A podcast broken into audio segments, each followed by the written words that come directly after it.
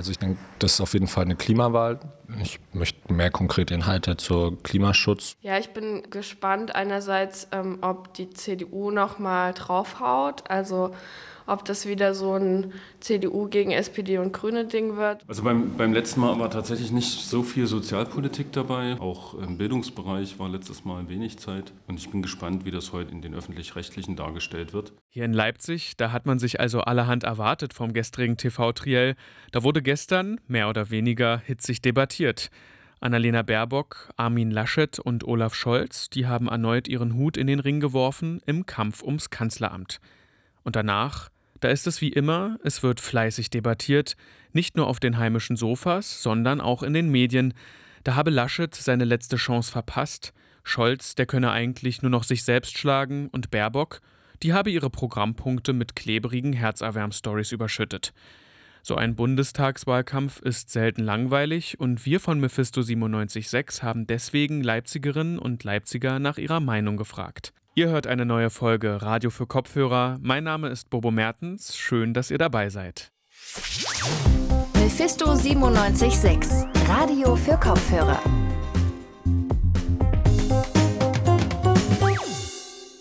Meine Kollegin Carlotta Sohns war gestern bei den Leipziger Jusos und hat mit ihnen die TV-Debatte gesehen. Heute hat sie zudem Passantinnen und Passanten in der Innenstadt zur Debatte befragt. Jetzt ist sie bei mir im Studio. Hallo Carlotta. Hallo Bobo. Carlotta, wer konnte sich denn gestern Abend durchsetzen? Also aus meiner Umfrage konnte ich raushören, dass besonders Annalena Baerbock und Olaf Scholz ziemlich gut ankamen. Der Grund dafür war, dass Olaf Scholz wie so oft ziemlich ruhig geblieben ist. Annalena Baerbock hat beim Endplädoyer auf eine emotionale Ebene gesetzt und damit die ZuschauerInnen berührt. Ich fand die, die Baerbock gestern ganz gut und ich fand äh, Laschet im Endeffekt gestern ein bisschen blass. Laschet hat wenig Sympathiepunkte holen können und hat seinen Gegner schlecht dastehen lassen, indem er Scholz vorwarf, sein Amt nicht richtig zu führen. Laschet hat durch sein selbstbewusstes Auftreten aber nicht nur negative Eindrücke hinterlassen.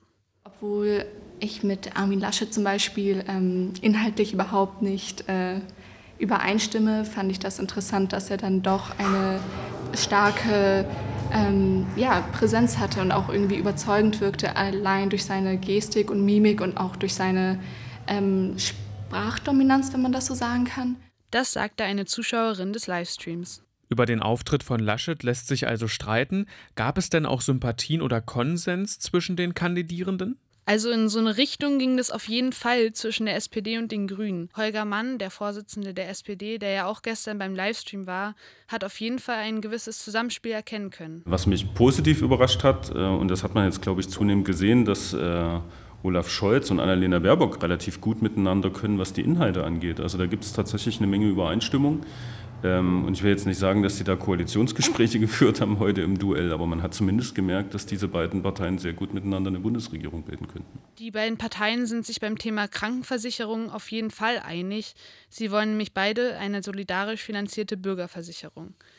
Es ging also auf jeden Fall in die Richtung der Erwartungen von der einen Zuschauerin vom Anfang, dass es eben ein Duell zwischen den Grünen und der SPD gegenüber der CDU ist. Kannst du uns grob einen Einblick geben, welche Themen denn so am meisten besprochen wurden? Am meisten ging es um Klimaschutz, Corona und was man eben daraus gelernt hat. Soziale Themen, die wurden allerdings wenig angesprochen, also so Dinge wie Mindestlohn, Pflege, Bildung. Auch ein Zuschauer des Livestreams sagte, dass das Thema Bildung nicht genug angesprochen wurde, vor allem im Zusammenhang mit dem Thema Digitalisierung. Ich finde echt, dass man beim Digitalisierungsthema wirklich nicht sehr weit denkt. Man redet davon, dass man jetzt Geld ausgeschüttet hat über Schulen, damit Tablets gekauft werden können oder was weiß ich. Und man müsste darüber reden, wie Schüler ausgebildet werden und nicht einfach nur sagen, ja, wir geben denen jetzt irgendwelche technischen Gadgets, die sie dann verwenden können, sondern wie unterrichten wir sie, damit sie sich in unserer modernen Welt zurechtfinden. Nun wurde die Moderation ja durch die öffentlich-rechtlichen Rundfunkanstalten gestellt, also Top-Journalisten. Konnte die Moderation denn ihr Programm gut durchsetzen? Also eigentlich haben sie sich ziemlich viel reingeredet und gegenseitig unterbrochen. Die Fragen waren zum Teil auch nicht so ansprechend, das sagen zumindest die ZuschauerInnen. Die Einstiegsfragen zum Thema Koalition und Außenpolitik kamen nicht so gut an. Die anfänglichen Eingangsfragen, die fanden wir beide total bescheuert. So solche Fragen stellt man nicht, wo man nachher mit koalieren will.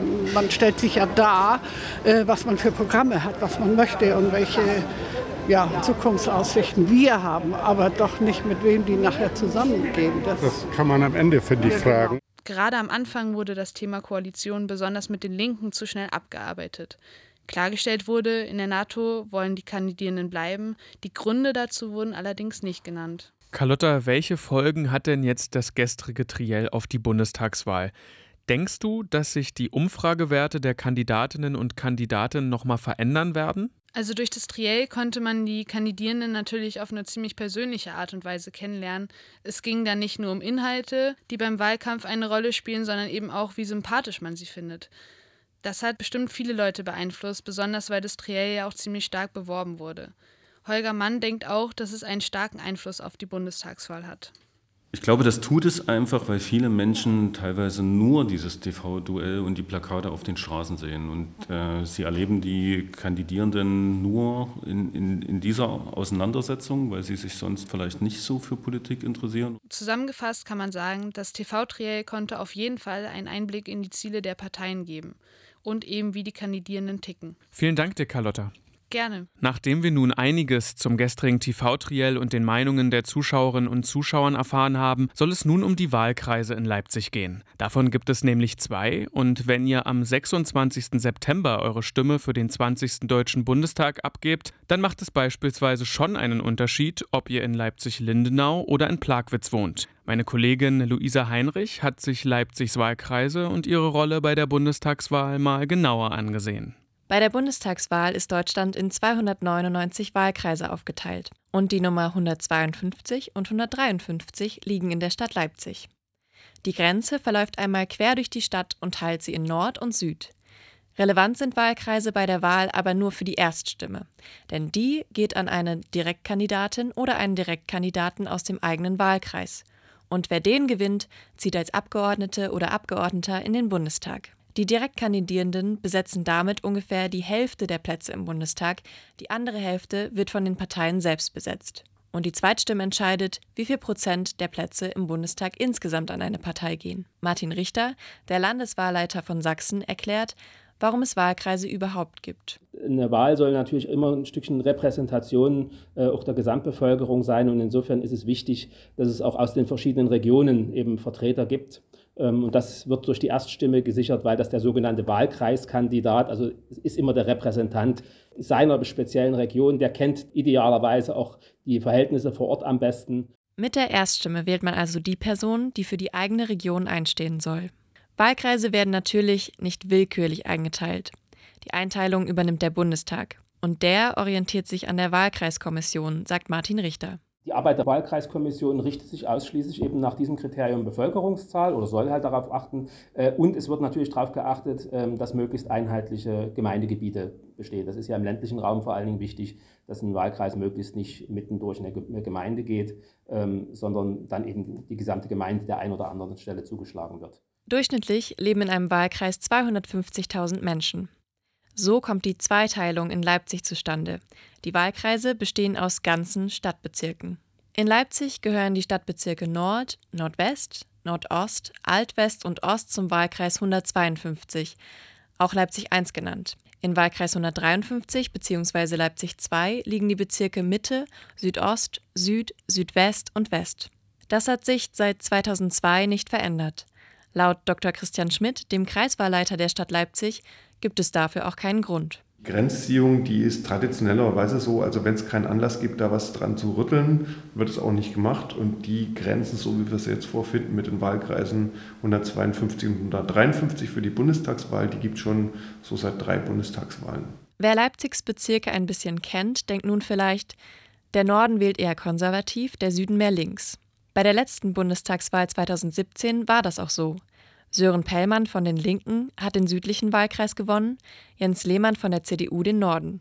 Aber das ist eigentlich nicht der Normalfall. Bis auf die letzte Bundestagswahl hat in beiden Wahlkreisen seit 1990 immer die gleiche Partei gewonnen, beobachtet Politikwissenschaftler Dr. Hendrik Träger von der Universität Leipzig. Wenn man sich die Entwicklung der Wahlergebnisse in den Wahlkreisen anguckt, bilden die eigentlich immer so ein bisschen den Bundestrend ab. Die einzige Ausnahme war 2017 der Südwahlkreis. Ansonsten hat entweder immer die CDU oder die SPD den Wahlkreis gewonnen oder die Wahlkreise gewonnen, je nachdem, welche Partei gerade oder welche der beiden Parteien gerade auf der Bundesebene führend war. Das liegt daran, dass die Wahlkreise in Leipzig sehr viele unterschiedliche Ortsteile und politische Einstellungen zusammenfassen. Zum Nordwahlkreis gehören ländlich geprägte Ortsteile wie Böhlitz-Ehrenberg oder Lütschener-Stameln, aber eben auch städtische Ortsteile wie Altlindenau und Schönefeld. Schon allein der Osten Leipzigs wählt sehr unterschiedlich, sagt Dr. Henrik Träger. Und wenn wir uns alleine schon den Stadtbezirk Ost angucken, der im Wahlkreis 152 angesiedelt ist, ist das auch schon wieder heterogen. Da gehört zum Beispiel äh, Volkmarsdorf dazu, ebenso wie Paunsdorf, ebenso wie Balsdorf, die aber sehr unterschiedlich wählen. Bei der Landtagswahl 2019 hat in Volkmarsdorf die Linke gewonnen, in Paunsdorf die AfD und in Balsdorf die CDU. Und im Süden ist diese Mischung nicht anders, meint Dr. Henrik Träger.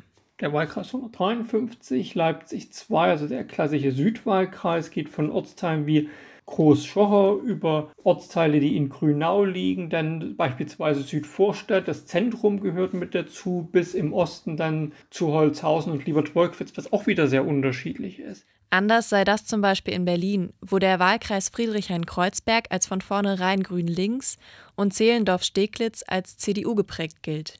Dass Leipzigs Wahlkreise politisch und sozial so durchmischt sind, bedeutet auch, die Entscheidung, wer die beiden Direktmandate für den Deutschen Bundestag aus Leipzig bekommt, ist knapp.